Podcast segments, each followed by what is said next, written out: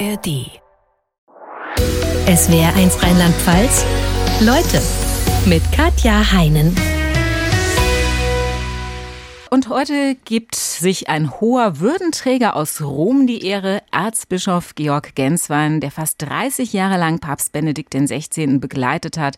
Er war sein Privatsekretär, hat parallel noch als Präfekt des päpstlichen Hauses für Papst Franziskus gearbeitet. Herzlich willkommen, Leute. Danke für die Einladung. Wie darf ich Sie ansprechen? Gerne, wie Sie möchten. Ja, wie wird man als Erzbischof angesprochen? Also wenn, wenn Sie nach der protokollarischen Anrede korrekt sein wollen, gibt es zwei Möglichkeiten. Sie können entweder Herr Erzbischof sagen oder Exzellenz. Wie gesagt, das ist Protokoll. Okay. Also dann würde ich bei Herrn Erzbischof bleiben. Für alle, die nicht so kirchenkundig sind, was unterscheidet den Erzbischof vom normalen Bischof? Nur die Vorsilbe Erz. Es ist die gleiche Weihe. Bleiben wir mal in Deutschland. Es gibt 27 Diözesen oder Bistümer und drei, vier oder fünf Bistümer bilden eine Kirchenprovinz oder eine Metropolie. Und an deren Spitze steht also nicht der Bischof, sondern der Erzbischof. Okay, also Erzbischof ist noch mehr als Bischof. Äh, er ist der Metropolit, alles andere ist identisch. Also jeder Bischof hat die gleichen Rechte und Pflichten, ob er Erzbischof ist oder Diözesanbischof.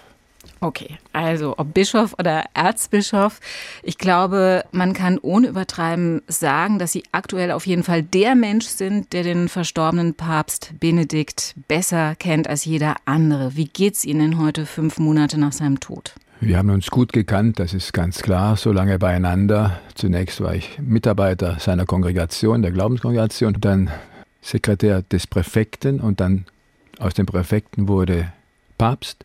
Sekretär des Papstes, aus dem Papa Regnante, sagen wir, der Papa Emeritus. Auch da bin ich geblieben bis zu seinem letzten Tag. Ich bin guter Dinge. Natürlich ist es seit dem Tod Benedikts sowohl empfindungsmäßig als auch ja, lebensmäßig etwas anders. Es war ein großer Verlust, eine große menschliche Trauer, ein, ein Schmerz, den ich aber nach und nach, jetzt sage ich mal, etwas grob verarbeitet habe.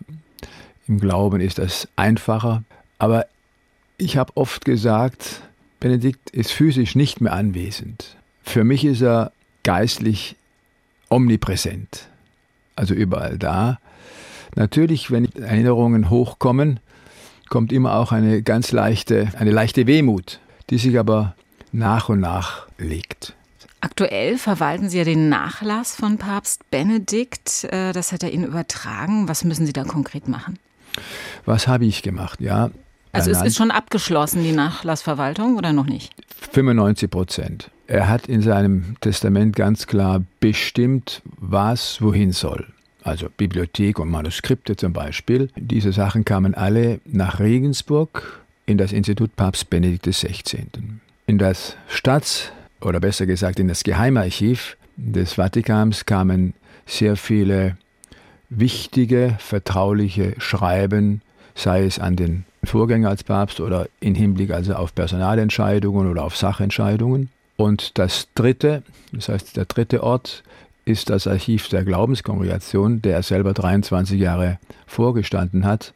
Dorthin kommen all die Dinge, die noch in seinem Privatarchiv oder bei ihm waren, seit er äh, in die Emeritierung gegangen ist.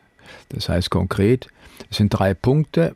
Der wichtigste auch der arbeitsmäßig umfangreichste war natürlich Bibliothek und Manuskript. Da sind zwei große Lastzüge gekommen, die haben alles nach Regensburg gebracht.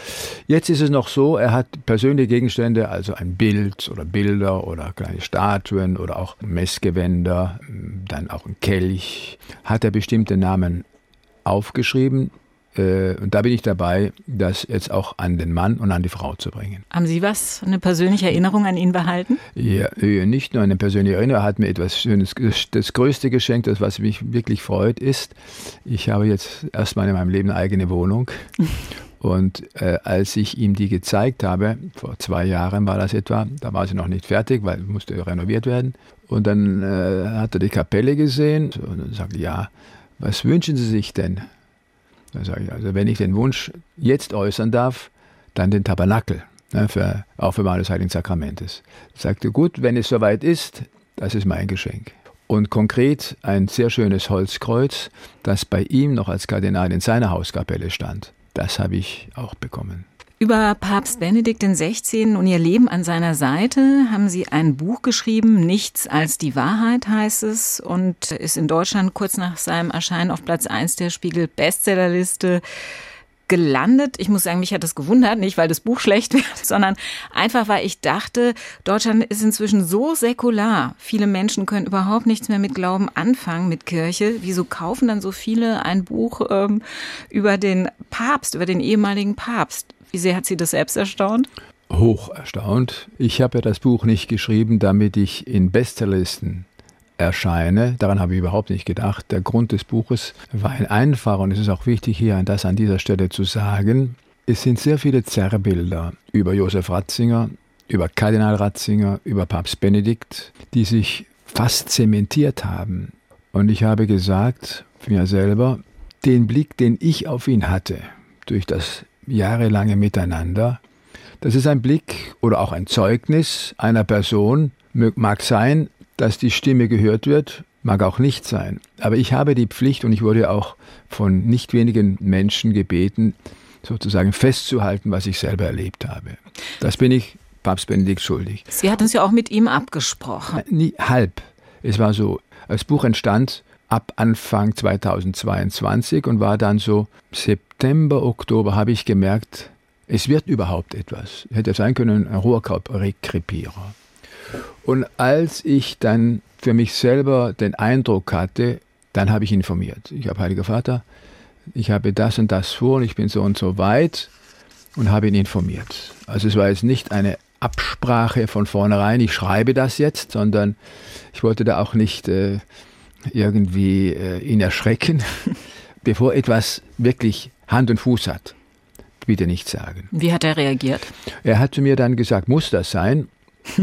Dann sage ich, Heiliger Vater, äh, ich habe mir die Frage x-mal gestellt. Ich bin aber zu überzeugen gekommen, aufgrund dessen, was ich sehe, lese, höre, dass das ein Beitrag ist, einfach um eine Richtigstellung auch der Wahrnehmung Ihrer Person von außen. Dann sagt er so, wenn Sie das meinen, dann ist das Ihre Verantwortung. Dann sage ich einfach, auch darüber habe ich hundertmal nachgedacht. Natürlich die übernehme ich voll und ganz, das ist meine Verantwortung. Und was immer jetzt in diesem Buch steht oder was daraus wird, ich nehme das auf meine Kappe. Ein Zerrbild, das im Umlauf ist, meinen Sie, das Bild des Panzerkardinals oder des vergeistigten Intellektuellen? Sie haben jetzt, also ein Bild ist ja klar, eben Panzerkardinal oder Rottweiler Gottes äh, auch so in der, in der, in der Hinsicht, dass äh, ein geistig irgendwie woanders lebender Mann, der eigentlich gar nicht so richtig weiß, wie das Leben funktioniert. Das sind gestanzte Bilder, die sich aber mehr und mehr wirklich verfestigt haben. Und das ist meines Erachtens ein Hindernis, dieser Person gerecht zu werden, sowohl der Person als Person als auch dem Werk. Als was sehen Sie ihn denn im Gegensatz zu diesen Zerrbildern? Zum Beispiel, bleiben wir mal beim Intellektuellen, also so ein Intellektueller, also der knallhart durchzieht und so seine Linie ein für alle Mal halten will, keine Rücksicht kennt, kühl, kalt und unnahbar ist. Und ich muss sagen, das Gegenteil ist der Fall. Er ist ein intellektueller Mann gewesen, selbstverständlich, aber von Kalt oder Kälte überhaupt nicht zu spüren, sondern sehr mild manchmal eher scheu wirkend, zurückhaltend, sehr diskret, also er konnte sehr gut zuhören, das ist schon mal eine wichtige Eigenschaft. Und so etwas zu sagen, auch mit Beispielen, meine ich, ist eine Hilfe, um einer Person in der Wahrnehmung und danach auch in der Beurteilung gerecht zu werden. Das hm. war mein Wunsch und mein Ziel. Und ich habe eben schlichtweg gut das Wort Wahrheit, man hat mir vorgeworfen, das sei etwas großspurig, so es ist etwas vollmundig. Es ist klar, auch der Verlag meint, ein, ein Titel muss einfach leicht reißerisch sein. Dann ist das auch ein, eine Einladung vielleicht für Kirchenfremde. Aber es geht natürlich um die Wahrheit, das heißt aus der Sicht, aus der subjektiven Sicht von mir. Und ich habe nach bestem Wissen, äh, Wissen und Gewissen geschrieben und was rausgekommen ist, kann sich jetzt jeder überzeugen, ob es ihn überzeugt oder ob es ihn nicht überzeugt. Es gab das Gerücht, dass Papst Franziskus nicht besonders begeistert war von der Veröffentlichung dieses Buches und sie zum Rapport in den Vatikan bestellt hätte. Ist da was dran an dem Gerücht? Was war Sachverhalt? Das Buch ist frühzeitig nicht veröffentlicht, sondern angekündigt worden. Zu frühzeitig. Es war ganz klar. Das war kurz auch, nach dem Tod von Papst Benedikt. Ja, aber es war Italien. klar, also postmortem nach dem Tod, äh, auch vertraglich. Nur ich habe meinen einen Fehler gemacht. Ich ging davon aus, der Papst stirbt, keiner weiß wann, Beerdigungsfeierlichkeiten sind vorbei, man setzt sich zusammen und legt einen Tag fest, Ver Veröffentlichung. Das war nicht so. Es wurde gleich nach dem Tod angekündigt, noch nicht veröffentlicht. Die Veröffentlichung war so zwei bis drei Wochen nach der Beerdigung. Aber schon die Ankündigung und dann kamen eben auch einzelne Indiskretionen. Das gab also ein großes Gewirr. Oder besser gesagt ein Unwetter. Ich selber habe dann Papst Franziskus gebeten, unmittelbar nach der Beerdigung, um eine Audienz. Also er hat mich nicht einbestellt. Aber ich war der Überzeugung, ich habe jetzt die Pflicht, dass ich den Papa informiere, wie das gelaufen ist. Mir gegenüber hat er also keine Kritik geäußert. Ob er das anderen gegenüber gemacht hat, weiß ich nicht. Ich habe auch zu ihm gesagt, was ich geschrieben habe. Es ist nicht so, dass ich jetzt kalte Füße habe. Hinter dem, was steht, stehe ich. Nicht, weil jetzt von irgendeiner Seite Druck oder was kommt, äh, fange ich an herumzufeilen. Das wäre unlauter, auch mir gegenüber. Sie sind ja ohnehin jemand, der gerne auch offene Worte findet. Dafür sind Sie auch bekannt, dass Sie ja sich nicht immer nur zurückhalten. Wo ich meine, dass es richtig ist und ich gefragt werde, da äußere ich auch, auch meine, meine, meine Meinung und äh, ich glaube schon, dass das auch richtig ist.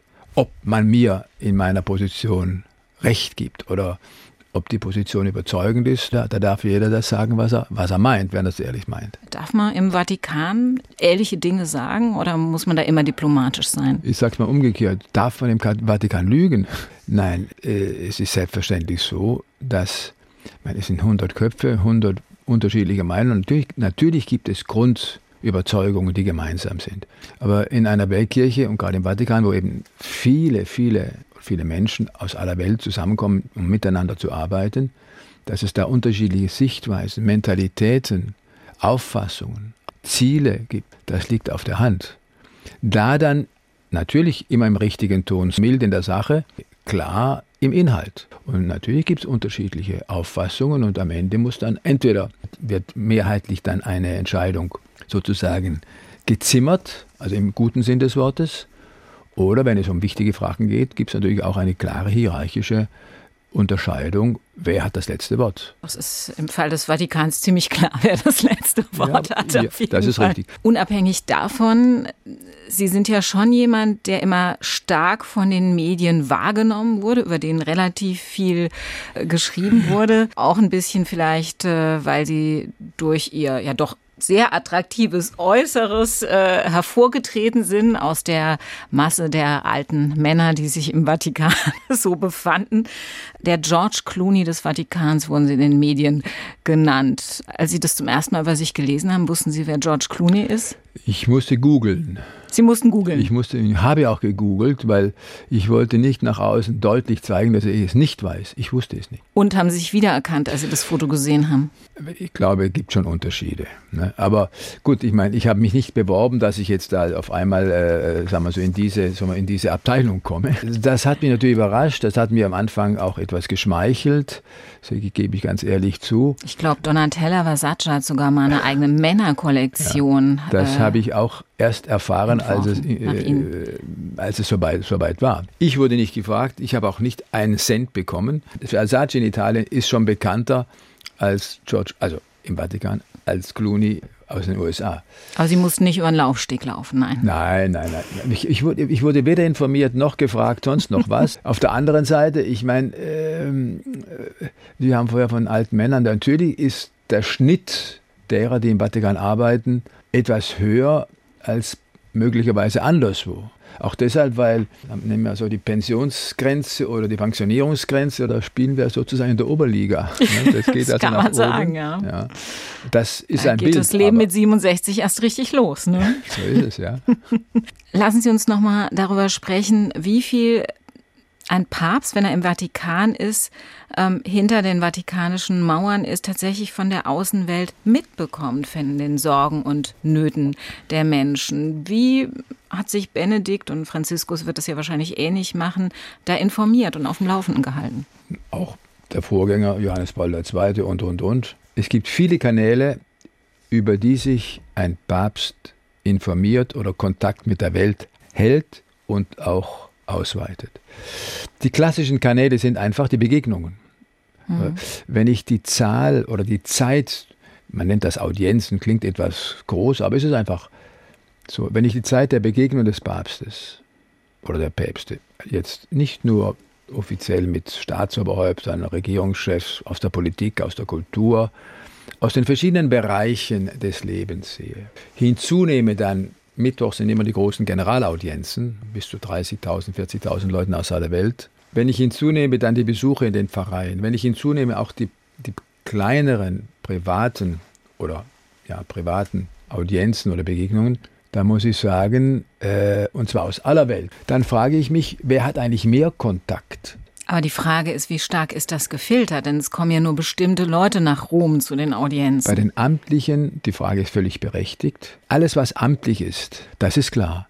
Aber welcher, wer hat die Möglichkeiten, so viele Menschen auf einmal zu sehen, mit ihnen zu sprechen?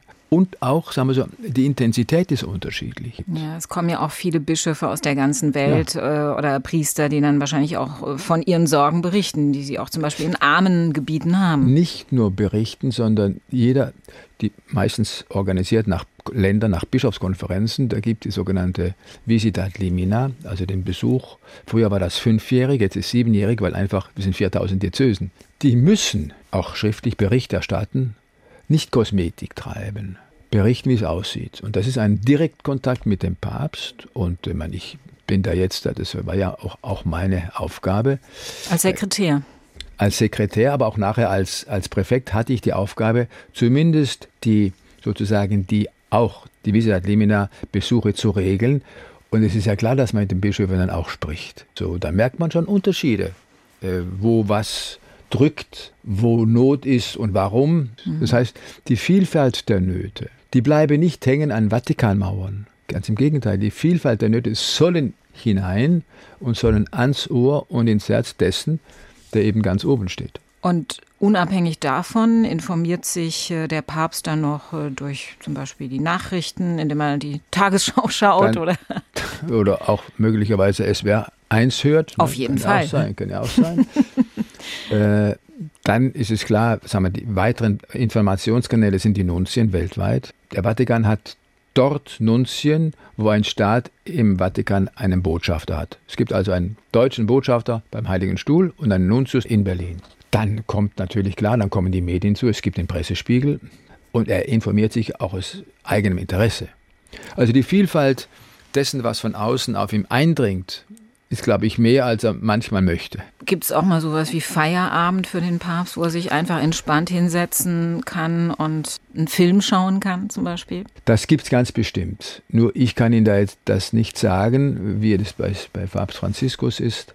Aber ich Benedikt habe erlebt bei das. Papst Benedikt, nein, das kommt schon vor. Er hat sich Zeitfelder ausgespart, um tatsächlich da nicht auszutrocknen. Sei es Musik hören, sei es Lektüre, oder sei es auch mal einen guten Film schauen. War das auch Ihre Aufgabe als Sekretär dafür zu sorgen, dass er solche Zeitfelder hatte? Das war eine wichtige Aufgabe, sozusagen hier einfach mal abzuschirmen, um die Möglichkeit zu bieten, dass er das, was, das, was er für wichtig hält, auch persönlich auch tun konnte. Das, das sage ich ganz offen, das war natürlich nicht einfach. Hier ist noch so viel, was gemacht werden muss, müsste, und jetzt zu sagen, gut, nein, das ist jetzt, jetzt kommt eine Zeitspanne, die ist reserviert. Aber äh, Benedikt hat das auch immer wieder gesagt, es ist wichtig, dass man sich also nicht auffressen lassen darf. Und es gibt jeden Tag so viel, dass man eigentlich mindestens 30 Stunden bräuchte. Nie mit der Arbeit zu Ende ist. Genau. Wie viele Stunden hatte denn Ihr Tag als Sekretär? Wie viele Stunden Arbeitszeit? Es ist so, wir, es ging früh los und auch im Vatikan endet in der Regel der Tag am Abend. Manchmal ist der Abend noch etwas verlängert in die Nacht hinein. Sollte so sein, dass also der nächste Tag dann mich nicht am Schreibtisch findet, sondern woanders. Sie haben ja mit Papst Benedikt im Vatikanischen Palast, im Apostolischen ähm, Palast gelebt. Franziskus ist dort nicht eingezogen, der ist im Gästehaus wohnen geblieben, was von den Medien ausgelegt wurde ähm, im Sinne von, er ist eben einfach bescheiden, er möchte nicht in einem Palast leben. Vielleicht können Sie ja mal beschreiben, wie ja. hat Benedikt äh, in diesem Palast gelebt und wie haben Sie da gelebt? Also wie luxuriös sahen Ihre Gemächer aus? Schon das Wort Gemach ist, ist sozusagen, es ist wirklich also ganz, ganz vornehm ausgedrückt. Der Apostolische Palast ist, der jetzige, ist gebaut worden Mitte 16. Jahrhundert, Anfang 17. Jahrhundert fertig von einem Franziskanerpapst, also von einem, der Franziskaner war ein Leben lang. Aber er hatte das Geschick, die Energie und offensichtlich also auch äh, das Kleingeld. Der Palast hat drei, vier Stockwerke. In einem ist der sogenannte Appartamento Privato, das ist der oberste, da wohnt der Papst. Dann der mittlere bis zum heutigen Tag ist also der, wo die Audienzen stattfinden. Und unten im unteren wohnt der Kardinalstaatssekretär. Ein Renaissance-Palast in der äußeren Darstellung ist phänomenal. Nur, da werden manche sehr enttäuscht sein, wenn sie dann reinkommen. Es sind sehr schöne Gebäude, es sind sehr schöne Räume. Das sieht ja alles sehr schön aus. Nur, man muss ja auch wohnen drin. Also die Wohnlichkeit und die Bewohnbarkeit ist nicht identisch mit dem, was man von außen sieht. Ich möchte jetzt nicht äh, ins Detail gehen, aber es gab da Rohrbruch, zwei verschiedene Stromkreisläufe, anderes was nicht funktionierte. Und da kann nach der, Aus, sagen wir, der Außenschein, die, die Verpackung noch so schön sein, äh, es ist nicht unbedingt so ein, ein ideales Wohngefühl. Im Unterschied zur Außenwelt, wenn der Papst nach einem Handwerker ruft, kommt er aber wenigstens. Er lässt rufen. Dieses Privileg, oder sagen wir, das ist natürlich auch eine Ehre für die, für die Herren, wenn sie da mal rein dürfen, oder Damen und Herren, es sind nicht nur Herren. Wieso Papst Franziskus nicht in dem Palazzo wollte. Er hatte ja dann ein bisschen spät, meines Erachtens, sechs oder noch vier Monaten bei einer, da war eine Schulklasse aus Neapel da und dann haben die Lehrer natürlich, die durften Fragen stellen und da haben die natürlich die Lehrer selber auch äh, dafür gesorgt, dass die, die Schüler auch mal diese Frage stellen. Dann hat er also etwas humoristisch, das macht er gerne, gesagt, ja, das waren Motivi psychologici. Das heißt also aus psychologischen Motiven immer in kleineren Räumen. Er konnte nie in großen Räumen wohnen. Das, das, das fühlte sich da unwohl. Das war der Grund. Nur, da muss ich auch sagen, die Presse hat natürlich am Anfang gleich äh, so gesagt, aha, der eine Gemächer und alles Gold und so weiter und der andere ganz bescheiden. In dem Zimmer oder in dem kleinen Apartment, das der Papst bewohnt in Santa Marta, ist es nicht so, dass es da durch das Fenster zieht, die Tür nicht dicht ist und so weiter. Das ist ein sehr nobles nur ist es halt, heißt das Gästehaus Santa Marta. Das ist so. Glauben Sie, dass Papst Ratzinger irgendwie, also da, äh, wenn er nicht gemusst hätte oder wenn das einfach, für ihn war das klar, der hätte das nicht gemacht. Hm. Aber es kam ihm nicht in den Sinn, sozusagen da jetzt auszuscheren. Ihr eigenes Leben hat sich stark nach dem Leben von Papst Benedikt XVI. orientiert. Klar, Sie waren als Sekretär an seiner Seite. Wie lange Vorher wussten Sie, dass er zurücktreten wird. Er hat den Rücktritt angekündigt, wie wir ja alle wissen, am 11. Februar 2013 und er hat mir es gesagt in der letzten Septemberwoche. Sie schreiben in dem Buch, dass Sie schon leicht geschockt waren, also dass Sie damit auf jeden Fall nicht gerechnet hätten, dass er sowas in Erwägung zieht. Haben Sie mal drüber nachgedacht, ihn davon abzuhalten, das zu versuchen? Ich habe nicht mich nicht nur leicht geschockt gefühlt, ich war erschüttert und habe gleich versucht, aber mehr aus der, ohne etwas intensiver nachzudenken, weil also mit dem habe ich überhaupt nicht gerechnet und habe versucht, Gründe aufzuzählen, dass das nicht geht. Dann hat er mir nur gesagt, hören Sie mal, ich habe Ihnen eine Entscheidung mitgeteilt, nicht ein Thema, worüber zu diskutieren ist, um dann eine Entscheidung zu finden. Die Entscheidung steht. Ab dem Moment, es ging alles innerhalb von einer halben Stunde, Ab dem Moment habe ich alles getan, obwohl ich nicht einverstanden war für mich, ihm dabei zu helfen, ihn zu unterstützen bis zum heutigen Tag. Haben Sie seine Gründe verstanden, ja. warum er gesagt ja. hat, ich möchte nicht mehr? Ja. Er hat ja, das hat er in einer Erklärung gesagt, eindeutig, es, man kann es in einen Satz zusammenziehen. Er hat gesagt, ich habe weder die physische noch die geistliche Kraft, als Nachfolger Petri die Kirche Christi zu führen. Und ich, ich verzichte auf das Amt aus Liebe zu Christus und aus Liebe zur Kirche. Es braucht einen jüngeren, kraftvolleren Papst und ich äh, gehe auf die Seite. War daran vielleicht auch beteiligt, dass er gesehen hat, wie Johannes Paul II., sein Amtsvorgänger, gelitten hat am Ende, wie körperlich erschöpft und schwach er dann war? Die Erfahrung der letzten Jahre des Pontifikates von Johannes Paul II. waren sicherlich auch ein Element, das in seine Überlegungen einbezogen worden sind. Er hat mir mal gesagt, schauen Sie, Johannes Paul II. ist mit 58 Papst geworden, ich 20 Jahre später mit 78. Johannes Paul II. hat 27 Jahre regiert, die letzten sieben Jahre in Krankheit. Ich werde sicherlich nicht sehr lange Papst sein, ich kann und will ihn nicht kopieren und jeder Papst muss so umgehen mit sich selbst, aber auch mit dem, was er an Verpflichtung hat, dass er vor Gott unmittelbar die Antwort geben darf. Das heißt konkret, natürlich hat ein Mann wie Kardinal Ratzinger, auch der den Papst vielleicht wie keinen anderen vorher in der Kurie so oft besucht hat und mit ihm eng zusammengearbeitet hat, diese Erfahrung, diese persönliche Erfahrung in seine Überlegungen mit einbezogen. Wenn Sie sagen, er war so erschöpft, was konkret hat ihn so erschöpft? Er war 85 Jahre und ich kann mich noch gut erinnern, im, im März, April 2012 war die Reise nach Kuba und Mexiko. Ich habe gesehen, äh, erstens mal der lange Flug, dann also das Programm war sehr dicht, das Wetter, das heißt also die, die Schwüle und, und, und, und. Ich habe gemerkt, wie ihm das einfach zusetzt. Wir dürfen nie vergessen, es ist ja nicht ein theoretischer Entscheid gewesen, sondern eine Erfahrung einer physischen Erschöpfung, die aufgrund einfach auch dessen, was zu tun war, Tag für Tag zustande kam. Und er hat mir öfters gesagt, ich muss mit meinen Kräften, ich habe nicht die Kräfte eines anderen, vielleicht auch eines Johannes Pauls II., aber auch ein sportlicherer Typ.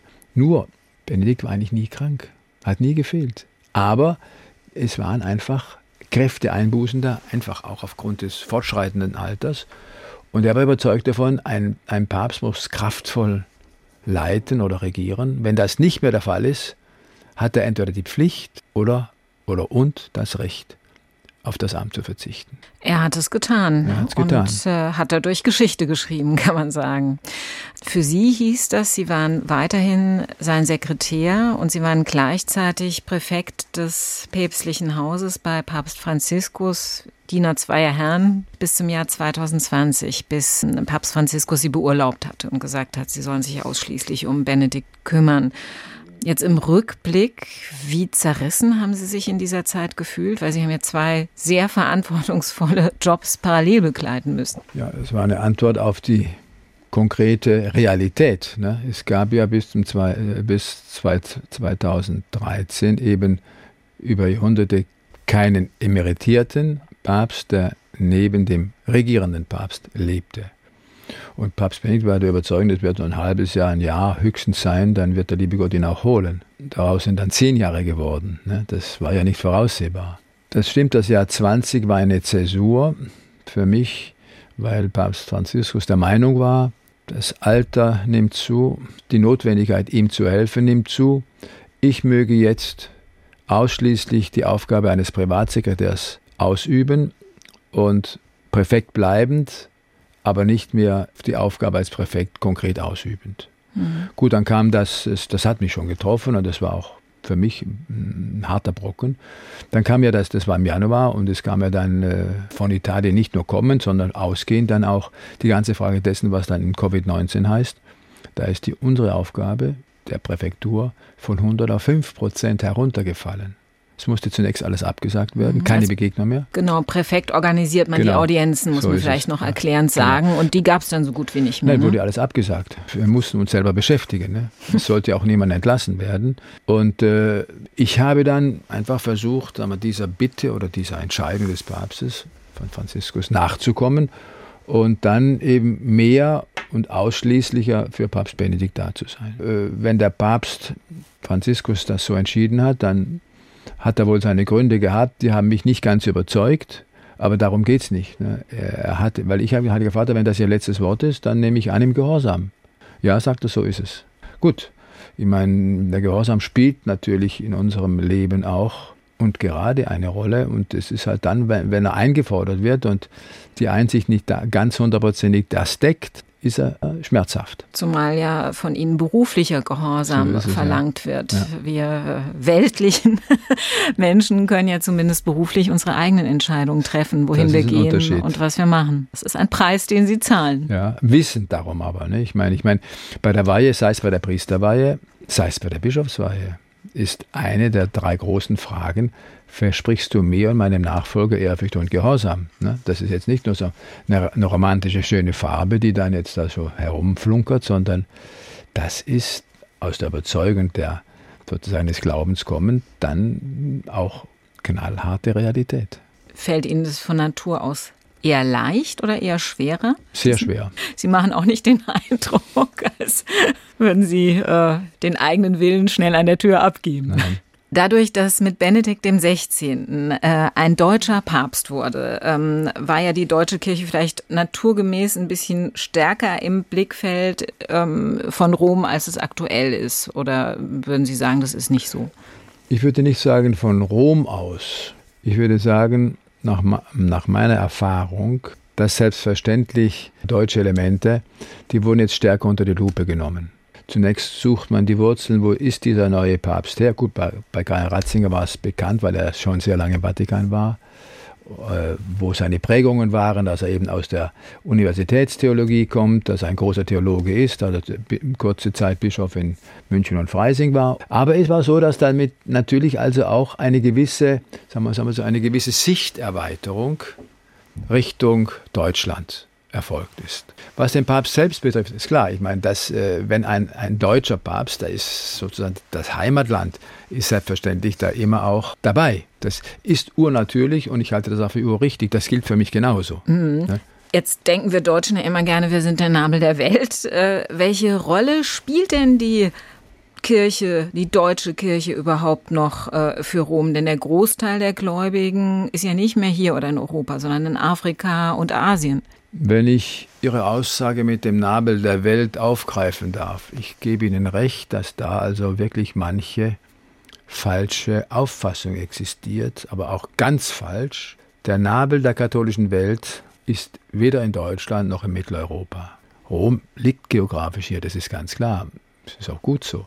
Aber wenn man fragt, wo ist denn die Kirche kraftvoll, wo ist der Glaube lebendig, wo zeigen sich die, die, die Früchte des Glaubens und schaut sich mal die Weltkirche an, da muss man sagen, das ist lange nicht mehr oder seit längerem nicht mehr hier. Da gibt es dann konkrete, man kann konkrete Zahlen nennen. Und wenn man das vergleicht, dann fragt man sich auch, ja, warum denn? Was ist denn Ihre Antwort? Warum ist es so? Warum haben Sie hier die vielen Austritte und woanders in der Welt den Zuwachs? Ja, das habe ich, das ist eine Frage, die mir jeden Tag durch den Kopf geht. Nicht, weil ich das will, sondern die kommt einfach. Eine Erfahrung, die ich selber gemacht habe, ist einfach die, dass in vielen Punkten, wenn es um Glaube in Kirche geht, sozusagen zunächst einmal die, die Stirnfalten sich runzeln, also die Sorgenfalten. Ja, da gibt es die Probleme, die, die und die und die, die gibt es auch. Aber der Glaube darf nicht ein Problem werden für mein Leben. Der Glaube muss sozusagen einfach so ein, ein Elixier sein für mein Leben. Der Glaube darf nicht mein Leben noch schwerer machen, sondern muss das Schwere meines Lebens tragen helfen. Wo ist die Freude am Glauben? Wo ist die Freude an dem, was wir als Glaubende haben?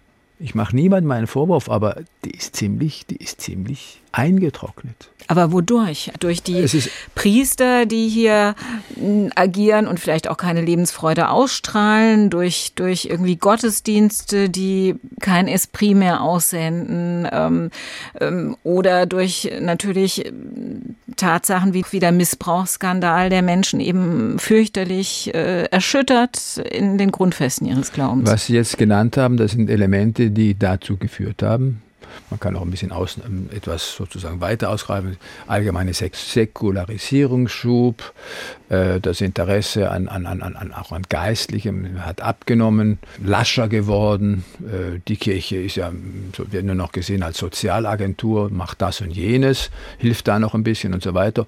Im schlimmsten oder im besten Fall ist es also eine, eine Nichtregierungspartei und, und, und. Dann eben haben wir die großen Probleme mit dem, was Missbrauch heißt, Missbrauchsaufarbeitung, Austritt aus der Kirche. Ich sehe ein, großen, ein großes Problem einfach, dass bestimmte Fragen eine Bedeutung bekommen haben, die diese gar nicht bekommen dürfen. Wenn ich immer nur um oder hauptsächlich um Struktur frage, um Macht fragen, das ist nicht das Entscheidende des Glaubens.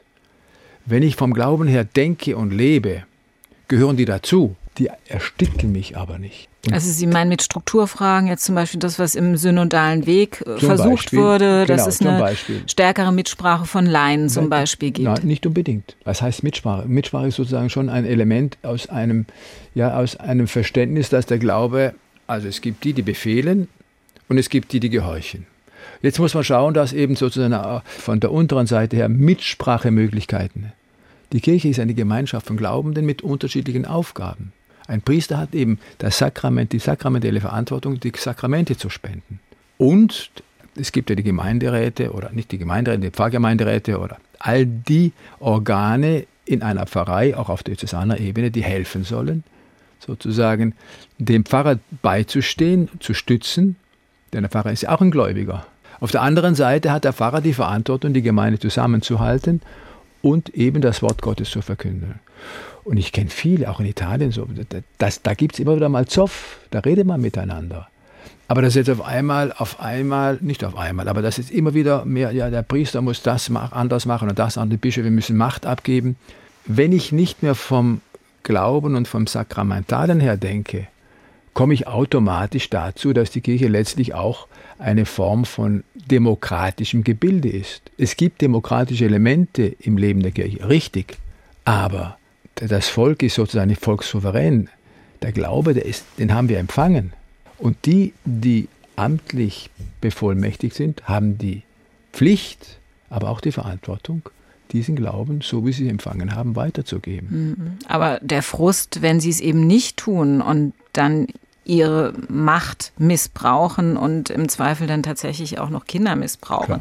Der ist natürlich immens. Das Thema Missbrauch ist vielleicht das schwierigste Problem, was es in den letzten Jahrzehnten gab. Weltweit muss man sagen. Äh, das sind ja die, die, die Aufklärung ist ja, hat erst eingesetzt. Das betrifft nicht nur die Kirche. Aber es ist natürlich erschütternd, wenn ein, ein Geistlicher, dem Kinder anvertraut werden, Dinge tut, die äh, Straftaten sind und vor allem für das, für das Leben der jungen Menschen, die traumatisiert sind und werden und bleiben wahrscheinlich ein ganzes Leben lang bei aller Hilfe und notwendigen Hilfe. Wo Schuld aufgeladen wurde, muss die Kirche alles tun, um das A aus der Welt zu schaffen und wo Fehler gemacht worden sind, da eben auch dann zu ahnden. Äh, nur die, das habe ich ja noch, ich bin 95 nach Rom gekommen und in, der, in dieser Kongregation, Glaubenslehre heißt sie, da sind ja die ersten Meldungen von USA gekommen. Und dort wurden ja auch die ersten Schritte getan, um darauf eine Antwort zu geben. Das war, also ich kann mich noch gut erinnern, es war erschütternd selbst für, für, für uns und vor allem auch für Kardinäle, dass es in, dieser, in diesem Ausmaß sowas gibt. Da muss man auch vorsichtiger sein mit sozusagen mit schnellen Verrissen die haben da nichts getan oder zu spät. Das eine oder andere ist einfach nicht gut gelaufen, das ist wahr. Ein Punkt ist sicherlich, das war ein Fehler, dass, um es in einem kurzen Merksatz zu sagen, dass der Institutionenschutz dem Opferschutz vorgezogen wurde. Das heißt, zuerst war die Sicht auf die Kirche als Institution, wenn ich es mal so sagen darf. Wenn man gedacht hat, was schadet uns das? Ja, und nicht auf die Kinder. Das hat sich Gott sei Dank gänzlich geändert. Das war auch ein Lernprozess. Aber wer, wer was falsch gemacht hat oder auf der anderen Seite bei den Verantwortlichen oben, wer vertuscht hat, da gibt es nur eins, zur Verantwortung zu ziehen. Das ist mhm. klar, sofern sie noch leben. Unabhängig davon äh, gibt es natürlich Kirchenaustritte, die es auch gegeben hätte ohne diesen Missbrauchsskandal sicherlich, weil viele Menschen ja sich einfach im Glauben nicht mehr beheimatet fühlen hier in Deutschland und in Europa. Ich bin katholisch. Wie würden Sie mich denn überzeugen, nicht aus der katholischen Kirche auszutreten?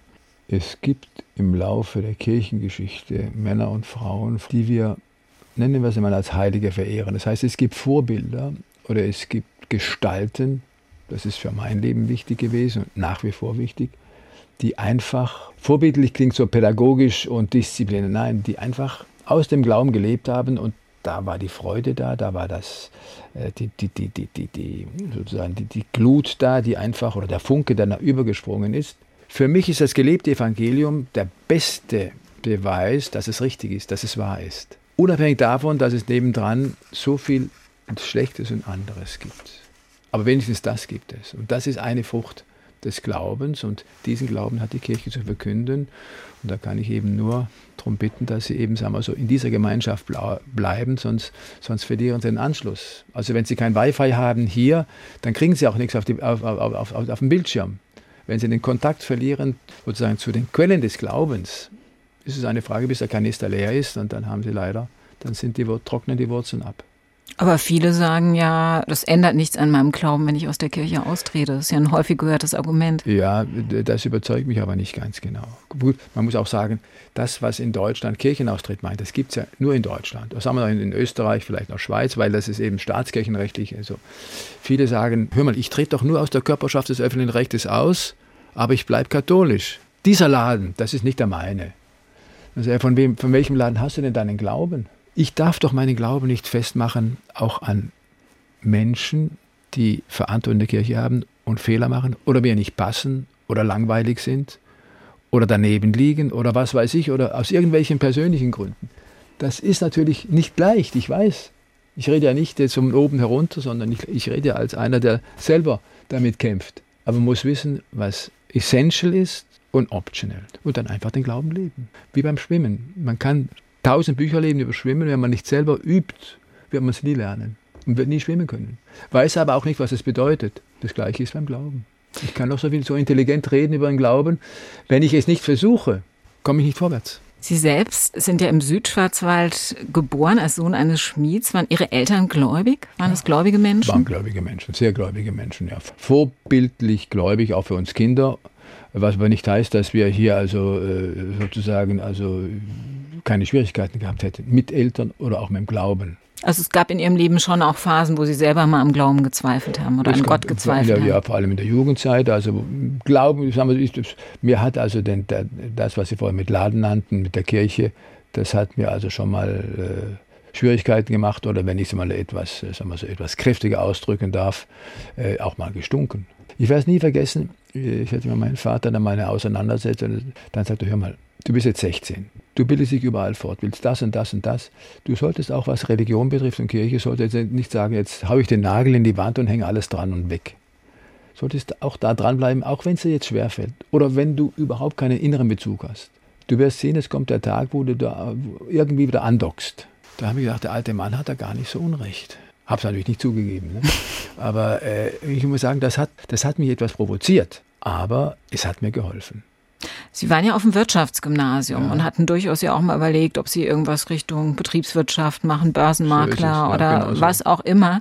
Wann kam denn für Sie der Punkt, wo Sie wussten, der Glaube bedeutet mir doch so viel, ich will Geist statt Geld. Das übernehme ich, danke, das stimmt. Äh, in der Tat, ich wollte, unter Prima wollte ich gerne Zielbörse, also das heißt Voraussetzung Betriebs- und oder Volkswirtschaft. Da läuft sozusagen das finanzielle Leben, da ist der, sozusagen, da ist die Seele äh, der Wirtschaft und da ist Cash. Dann kam ich in Kontakt eben mit einem Buch von dem damaligen Professor Ratzinger, das mir mein Heimatpfarrer gegeben hat. Bis zum heutigen Tag weiß, nicht, weiß ich nicht, warum er das getan hat. Und das war die Einführung ins Christentum, sozusagen sein Weltbestseller vor Jesus von Nazareth. Hab dann gesagt, das musst du lesen. Hat mir nicht gesagt, haben Sie es denn gelesen? Nein, ich nicht, du musst das jetzt lesen habe ich angefangen, habe nichts verstanden oder wenig verstanden. Aber dann habe ich gedacht, na, jetzt lasse ich mich nicht gleich hier vors Boxhorn jagen. Und nach und nach muss ich sagen, ist sozusagen das, was Sie vorher sagten, Geist statt Leben, nein, Geist, Geist statt Geld. Statt Geld ist, sagen wir so, ein Wechsel eingetreten, der immer mehr sozusagen auf die Seite des Geistes ging. Ja, wenn ich jetzt Geld habe und das und das, und bin ich dann zufrieden, habe ich das, und wenn ich das habe, was kommt dann und dann, dann, dann und dann hat sich langsam die Geistseite immer deutlicher sozusagen herausgeschält. Sagen, wo kriege ich denn sozusagen auf die Fragen, die ich habe, Antworten? Aus der Philosophie, aus der Theologie. Dann studiere ich mal Philosophie. Ein halben Jahr vor dem Abitur habe ich gedacht, das ist noch zu wenig. Gehe noch eins höher oder eins tiefer. Mache ich Theologie. Und so kurz, zwei, drei Monate vor Abitur, sage ich, Wenn, dann setze ich auch eine Karte. Dann mache ich das nicht nur als Theologe, sondern auch als Priesteramtskandidat oder als Seminarist. Und habe mich dann eingeschrieben. Ja, und so fing es an und so ging es dann also so zickzack weiter. Und dann geht es gegen Ende Studium und da muss also die Endentscheidung kommen, ja, geht es jetzt Richtung Priestertum oder mache ich jetzt dann noch was anderes. Es ist ja auch im Seminar auch eine geistliche Begleitung, auch Lebenshilfeentscheidungen zu treffen und sozusagen den, dem, was der Realität dann auch, oder das, was die Realität bietet, klar ins Auge zu schauen und nicht zu sagen, ja, das habe ich ja nicht gewusst. Jetzt sitze ich vor Ihnen. und haben auch ganz bewusst auf Familie, auf eigene Kinder verzichtet. Gab es Phasen, wo Sie das mal bereut haben, das nicht zu haben? Bereut ist zu viel, aber gelitten schon, ja. Natürlich ist es so, dass, es, dass ich auch äh, Phasen hatte, habe, hatte, da ist es nicht so einfach und da ist sozusagen dann das, was fehlt, eigentlich so ein bisschen das Paradies, ob das jetzt zutrifft oder nicht. Der Kontakt mit Menschen, die äh, in der Ehe leben, ist sehr wichtig, weil es ist ja immer die Gefahr, auch für mich gewesen, ist die Gefahr zu denken, das, was fehlt, ist das Ideale. Wenn man dann die andere Seite, die man als ideal hinstellt, hört, ist es dann doch nicht ganz so ideal. Das heißt, die, die kämpfen genauso. Natürlich, die Lebensentscheidung ist dies, klar, ist das, das zölibatäre Leben ist einfach in sich, hat eine andere Struktur als das familiäre, das Eheleben. Aber auch da geht es um eine Entscheidung, eine mhm. Lebensentscheidung. Ne? Und da, äh, ich glaube nicht, dass die einfacher ist, muss ich ehrlich sagen. Aber Sie würden nach wie vor sagen, es ist richtig, das Zölibat aufrechtzuerhalten. Ich, halte, ich halte den Zölibat für die dem katholischen Priester angemessenste Lebensform. Und zwar in der Sinn, dass also ich verzichte um eines höheren Gutes willen auf ein, höher, auf ein hohes Gut, im Sinne von Jesus. Ne? Die einen verstehen sie anderen. Zölibat wird immer eine Stolperstelle, wird immer auch ein großer oder kleiner Skandal sein für viele der wird immer quer liegen. Aber das ist jetzt nicht nur in, dies, in diesen, was weiß ich, in diesen Jahren oder jetzt haben wir in, in modernerer, jüngerer Zeit. Gehen wir ins 19. Jahrhundert, da gab es da gab's Antizölibatsvereine von Priestern. Da wird immer wieder Schwierigkeiten. Ich halte das für normal, nur man muss, man muss Gründe bringen, die überzeugen und man muss selber äh, überzeugt sein von dem, sonst, sonst ist es auf die Dauer auch nicht lebbar, mhm. auch nicht zumutbar. Und ein Priester muss ein fröhlicher Mensch sein, ein froher Mensch. Sie durften zwar nicht heiraten, aber andere Dinge durften Sie, zum Beispiel Sport machen. Sie sind nämlich auch ein sportlicher Mensch gewesen, äh, Zeit Ihres Lebens, äh, sind Ski gefahren, glaube ich, ne? haben Tennis gespielt. Weiß nicht, ob Sie noch spielen. Ich würde das jetzt nicht zu stark in die Vergangenheit absetzen. es ist so, ich habe, also vor allem habe ich früher Fußball gespielt, das ist klar. Fußball und, und Tennis, äh, Fußball und Skifahren, das waren sozusagen die schon fast pränatal. Und dann habe ich später auch noch Tennis äh, dazugenommen es tat mir gut. Ich habe dann leider jahrelang nichts gemacht, das war ein Fehler gesundheitlich und habe aufgrund der gesundheitlichen Einbußen und auf Rat des Arztes gesagt, äh, wieder mit, mit Sport angefangen. Mhm. Ich gehe auch gerne in die Berge.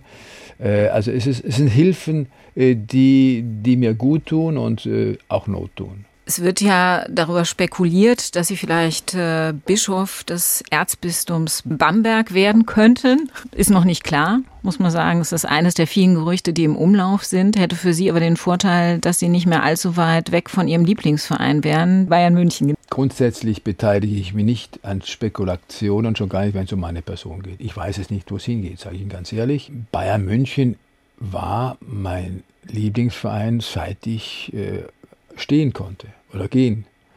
In den letzten Jahren kam allerdings auch Freiburg hinzu. Ich habe da eine Herzenskammer sozusagen also reserviert, weil es ist meine Heimat und äh, ich finde das großartig, wie die das machen. Also in jeder Hinsicht Fußballspiel, aber auch diese kleine Stadt vergleichbar und mit, der, mit dem bescheidenen finanziellen Rahmen, wenn man andere vergleicht. Ne? Was Papst Francisco über mich bestimmt oder besser gesagt, welche Aufgabe er mir gibt oder geben wird, weiß ich nicht. Wir haben jetzt hoffentlich äh, vor Pfingsten noch eine Begegnung. Oder besser gesagt, ich habe ihn gebeten um Audienz und ich vermute, dass er dann auch sagt, so, das wäre das, was ich meine, es ist das Richtige für Sie. Ich drücke Ihnen auf jeden Fall die Daumen, dass es eine Entscheidung ist, mit der Sie auch gut leben können ja. und äh, an der Sie Freude haben. Am Ende unserer Sendung gibt es immer ein kleines Dankeschön für unsere Gäste. Ähm, und ich dachte mir, egal ob Sie vielleicht als Erzbischof nach Deutschland kommen oder ob Papst Franziskus etwas anderes für Sie vorgesehen hat. Zumindest in Ihrem Urlaub können Sie ja nach Deutschland kommen und hier wandern. Deshalb ähm, habe ich für Sie hier dieses Buch gefunden, Legendäre Wanderrouten in Deutschland. Das sind die 40 schönsten Touren zwischen Alpen und Meer. Sehr schön. Das ist Weltenburg an der Donau. Ich gebe es Ihnen weiter Dank. und äh, wünsche Ihnen ganz viel Spaß damit und alles Gute. Danke und herzlichen Dank für die Einladung. SWR1 Rheinland-Pfalz. Leute, jede Woche neu.